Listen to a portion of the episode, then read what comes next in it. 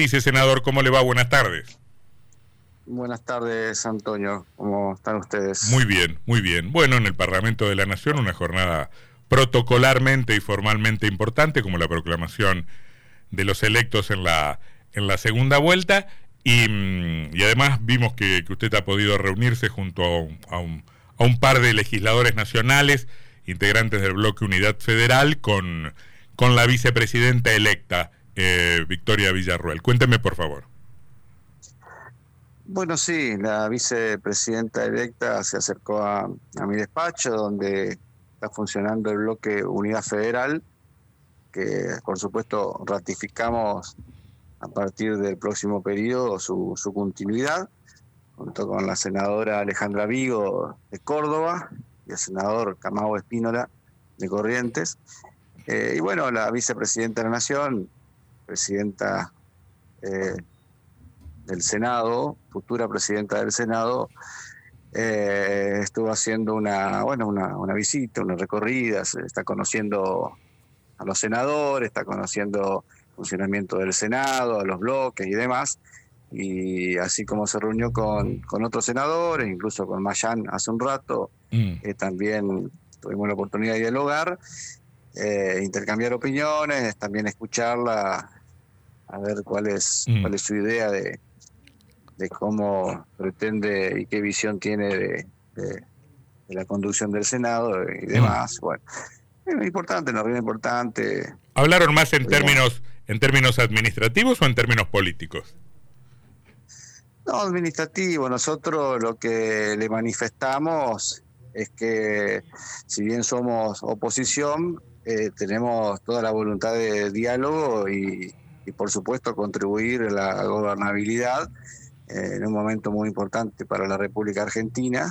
En eso, en el Senado de la Nación, que creo que va a ser en esta ocasión eh, el lugar de donde se va a discutir precisamente la gobernabilidad, por, por la composición del Senado, por cómo están dadas las cosas. Eh, digamos, creo que, que va a ser clave en este periodo de gobierno. Por lo tanto, también requiere que tengamos eh, las, los canales de diálogo permanentemente abiertos a la hora de discutir mm. iniciativas legislativas que, que, merezcan el tratamiento correspondiente, ¿no? Em, ¿Y cómo se debe traducir en la práctica concreta, en la actividad eh, constante y regular del Senado, la idea de entregar gobernabilidad? Uno podría pensar, bueno, significa acompañar los proyectos que vengan del, del Poder Ejecutivo, que necesita, por supuesto, conformar sus propias mayorías, pero hay un, un legislador, me pongo en su piel, un legislador corre el riesgo de quedar identificado o avalando normas con las que pueda no estar de acuerdo. Eso me parece que es un sendero como muy fino el que se transita en ese, en ese plano. Sí, mire, primero lo han manifestado todos los gobernadores, incluso los gobernadores judicialistas también han manifestado su voluntad de, garantizar la, gobernabilidad. La gobernabilidad no significa votar todo lo que te manden del Ejecutivo, o sea, hay cuestiones que pueden ser sensibles al interés del gobierno o al funcionamiento del Estado, y hay otros que, a lo mejor merecen una discusión párrafo aparte, ¿no? Eh, a ver, si vos me, me mandás un proyecto de privatización de IPF, eh, yo te voy a decir esto, bueno, si privatizás IPF o no lo haces, no te va a cambiar la gobernabilidad. Entonces, no es una cuestión que para el, Estado le puede llegar a alterar. En eso uno eh, más que su posición correspondiente en otros proyectos. Bueno, depende, depende. espere, que lo interrumpa. Ejecutiva, Pero espere que lo interrumpa, depende, porque si el gobierno considera que la privatización de IPF es central para poder seguir gobernando con legitimidad y siendo que sus acciones puedan efectivamente plasmarse y ser eficaces, ahí entramos en un problema, porque el gobierno podrá decir, traban, traban eh, mi programa, la ejecución de mi programa, y esto afecta a la gobernabilidad. Bueno, pero eso es, una, eso es materia opinable. El gobierno opina que es. Ahora, yo no opino que sea clave para la gobernabilidad ese punto en cuestión. Eh, ahí entraremos a discutir Ahora, si vos me decís, te mando eh, la ley de ministerio, donde yo digo voy a gobernar con ocho ministerios y voy a cambiar todos los organigramas internos, y eso es facultativo del Ejecutivo y hace a la gobernabilidad y a su plan de gobierno. Entonces, eh, a ver, diría que yo no me voy a poner a discutirle mucho eh, su estructura de gobierno, eh, cuántos ministerios quiere poner, cuántos ministros quiere nombrar, eso es facultativo del Poder Ejecutivo, si bien corresponde que mande la ley a la legislatura, pero uno no se va a oponer a ese tipo de cuestiones. Eso sí sería afectar la gobernabilidad, o sea, yo no puedo venir a decirle al presidente de la nación cómo me gustaría a mí que sea la composición de, de, su gobierno, ¿no? De sus funcionarios y todo lo demás puedo opinar, puedo no estar de acuerdo en eso, pero no puedo obstaculizarle eh, el funcionamiento propio del poder ejecutivo. Eh, senador, son, en ese, en ese, en eso, eh, esos ejemplos son, son creo que, extremos en el, caso de esta, de esta discusión. Senador Sebastián Martínez saluda. ¿Y qué puede llegar a pasar con qué puede llegar a pasar con esta ley ómnibus que ya se está hablando, donde obviamente que vendrán medidas antipáticas, de ajuste, sobre todo para, para la sociedad argentina? Estamos todos eh, con la incógnita sobre, sobre esta, esta versión de ley ómnibus o paquete de, leyes que mandaría el Ejecutivo luego de diciembre. Yo creo que seguramente lo va a ver, va a mandar, eh, pero no tenemos ningún dato, ninguna información sobre, sobre su contenido, digamos, de qué se va a tratar, qué es lo que va a ajustar. Mi ley ya ha anunciado por todos lados que va a ser un ajuste, eh, que va a ser un duro ajuste, pero no sabemos cuáles van a ser los términos de esos ajustes. Esos ajustes, en realidad, eh, está pendiente de aprobación el presupuesto 2024. Yo calculo que no le va a interesar mandar un nuevo proyecto de presupuesto al Congreso, lo que va a querer continuar con el presupuesto vigente, que es el, 2023, y hacer uso de las facultades que, ese presupuesto le confieren al presidente de la Nación y manejar con mayor discrecionalidad eh, los recursos y la recaudación. ¿no? Mm. Eh, y en base a eso va a tener su hándicap allí. Pero después las medidas que va a mandar en esa hipotética ley ómnibus la desconocemos totalmente. ¿Y dónde cree usted que puede tener más eco o más voluntad de diálogo o por dónde va a buscar mi ley los lazos parlamentarios ahí en el Senado? Porque los dos grandes bloques todavía siguen siendo el PJ y el de Juntos. Sí, pero ninguno tiene el número propio, digamos, ¿no?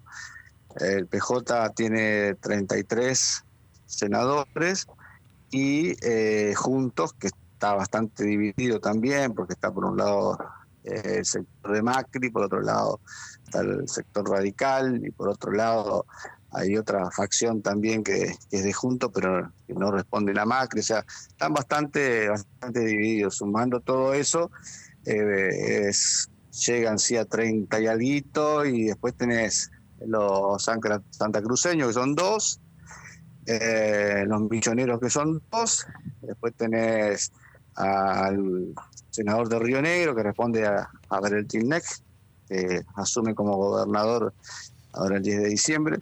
Entonces, bueno, hay varios, varios, varios pedacitos ahí para, mm. para conformar, pero aún sumando todos, eh, nadie llega por sí mismo a, a, los 37 votos necesarios pregunto, para, el quórum. Pregunto lo siguiente, senador. Eh, el, el, el bloque Unidad Federal tuvo su génesis en las diferencias, en las diferencias de matices que ustedes iban expresando durante un gobierno justicialista o kirchnerista, ¿no? Del peronismo kirchnerista. Ahí estaba la razón de ser de, mm, de, esa bancada. La pregunta es si se mantienen las condiciones que a ustedes los llevan a mantener este bloque propio con una identidad propia. O, o, se podría pensar en la reunificación. O podemos pensar que habrá estrategias opositoras diferentes entre el bloque mayoritario y este bloque menor que integra usted? Nosotros hemos decidido mantener la independencia del bloque Unidad Federal, un bloque totalmente aparte.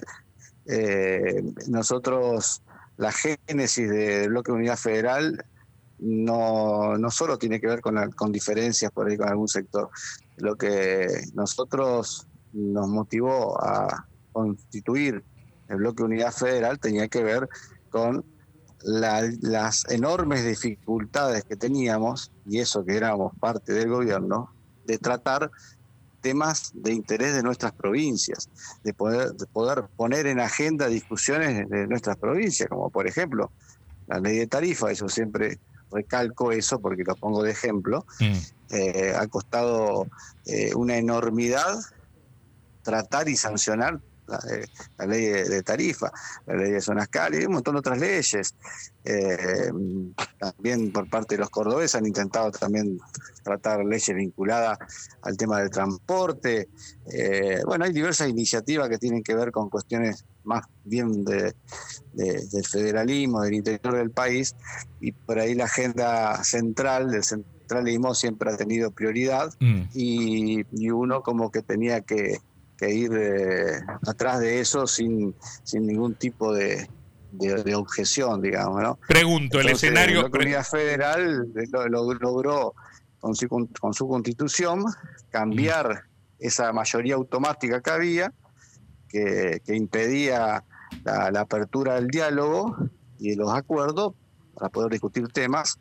Y, bueno, eh, se logró poco porque en realidad cuando uno está acostumbrado a gobernar con mayoría automática, pierde la gimnasia de, los consensos y los acuerdos, y bueno, se quedó demostrado eh, en lo, que fue pasando. Pero nosotros. Bueno, pero pregunto, espere un poquito, espere, un poquito, espere un poquito, Cuader, escuche, respire un poquito, respire un poquito, respire un poquito. Escúcheme una cosa.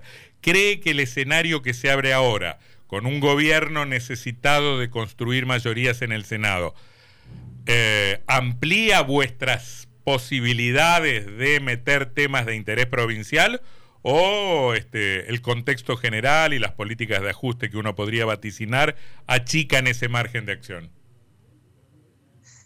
Mire, nosotros hemos eh, conformado este bloque siendo gobierno y hemos eh, tratado y, o dejado de tratar temas con los cuales no estábamos de acuerdo y lo hemos logrado con nuestro propio gobierno. Imagínese que, con un gobierno que no pertenece a nuestro espacio político y demás, eh, o sea, con más razón lo vamos a hacer si consideramos que eso afecta a los intereses de nuestras mm. provincias, ¿no?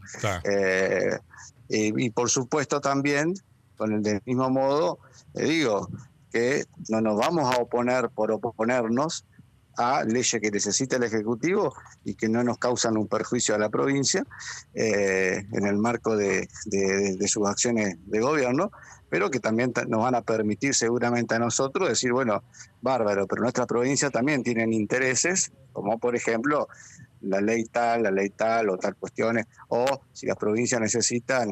Eh, alguna cuestión vinculada a recursos y demás para llevar adelante también sus planes de gobierno, ¿no? Senador. puede servir de, punto de gestión allí. Senador, lo traigo al plano provincial. ¿Está siguiendo lo que pasa en la transición en Entre Ríos? Hay distintas posturas sobre el estado de las cuentas, los fondos que le quedan eh, al, al, gobierno provincial para pagar sueldos, aguinaldos y el primer vencimiento de la deuda del año que viene, con posiciones encontradas, obviamente, entre Frigerio y Bordet.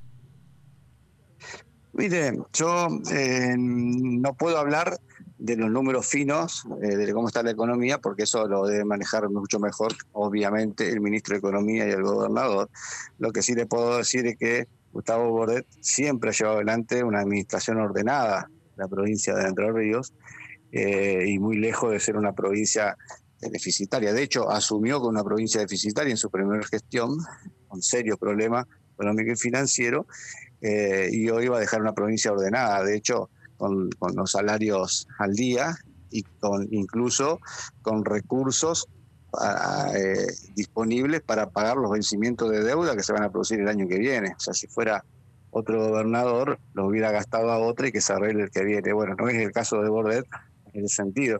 Yo creo que lo de, lo de Frigerio puede ser porque todavía no están en pleno conocimiento de cómo son las cuentas públicas y cómo están las cosas, capaz están mirando por arriba algún número, y además porque le conviene decirlo, digamos, una, una cuestión política. O sea, eh, em, es, mucho mejor decir, voy a asumir la gobernación con serios problemas económicos para después decir, bueno, la, acomodé las cuentas, a decir, no, me dejaron una provincia ordenada y donde mañana te faltó eh, te faltaron recursos para hacer frente a, los compromisos, eh, tengas que hacerte cargo de esa, esa, esa dificultad, ¿no es cierto? O por ahí encontró menos. Por, ahí encontró menos de lo que esperaba, porque el gobierno en algún momento, hace un tiempo, decía dejar seis masas salariales o cuatro masas salariales y van a quedar apenas dos y con un informe del Consejo Empresario que marca que los últimos meses en Entre Ríos cerraron con déficit. Sí, está bien, pero lo que no podemos decir es que la provincia de Entre Ríos es una provincia que está en una situación de económica, financiera compleja, que está mal, o sea, no, no podemos decirlo tampoco así. Eh, yo creo que acá lo que hay que hacer es lo que dijimos que íbamos a hacer, porque si no, estamos en la misma. Si vamos a entrar y vamos a empezar con que no, mire, que me dejaron así, que la herencia, o sea, es lo que nos vivimos eh, quejando de la política, de lo único que hacen es echarle la culpa al que se fue en vez de hacernos cargos. Yo, mire, la provincia está ordenada, es una provincia muy ordenada, la administración de Bordet siempre ha sido así de ordenada. Eh, yo creo que lo que hay que hacer acá es decir, bueno, mire, avanzaremos todos juntos para ver cómo mejoramos todavía la provincia de Entre Río con nuestro plan de gobierno, con nuestras ideas nuevas que, se prometieron en campaña, etcétera, etcétera, y no estar eh, sometiendo a la sociedad con información y desinformación. Me parece que esto no tiene, no tiene ningún sentido. Creo que eh, va contrapelo a lo que Frigerio siempre ha manifestado con respecto a este tipo de asunto, ¿no? Siempre lo escuchaba a Rogelio y me parecía muy bien cuando él lo manifestaba en el sentido de, justamente cambiar esa lógica de la política, de echar las culpas y nunca hacerse cargo de nada, ¿no? Creo que que mirar para adelante. Gustavo Borrés siempre ha sido una persona de diálogo. No, no, no, no, no percibo ni veo que, eso haya cambiado. O sea, eh, diálogo con, con, cualquier dirigente de cualquier partido político lo ha tenido siempre.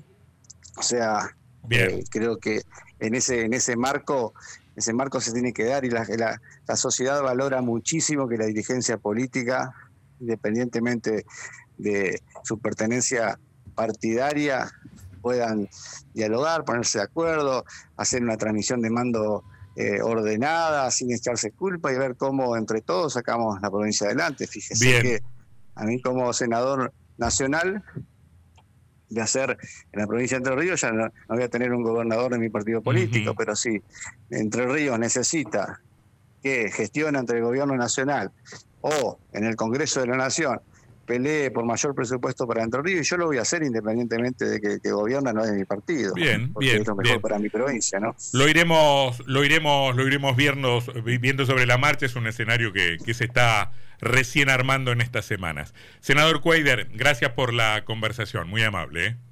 No, por favor, gracias a ustedes. ¿eh? El senador nacional Edgardo Cuader del bloque Unidad Federal hoy se reunió con la vicepresidenta electa Victoria eh, Villarroel. 18, 3 minutos en la República Argentina.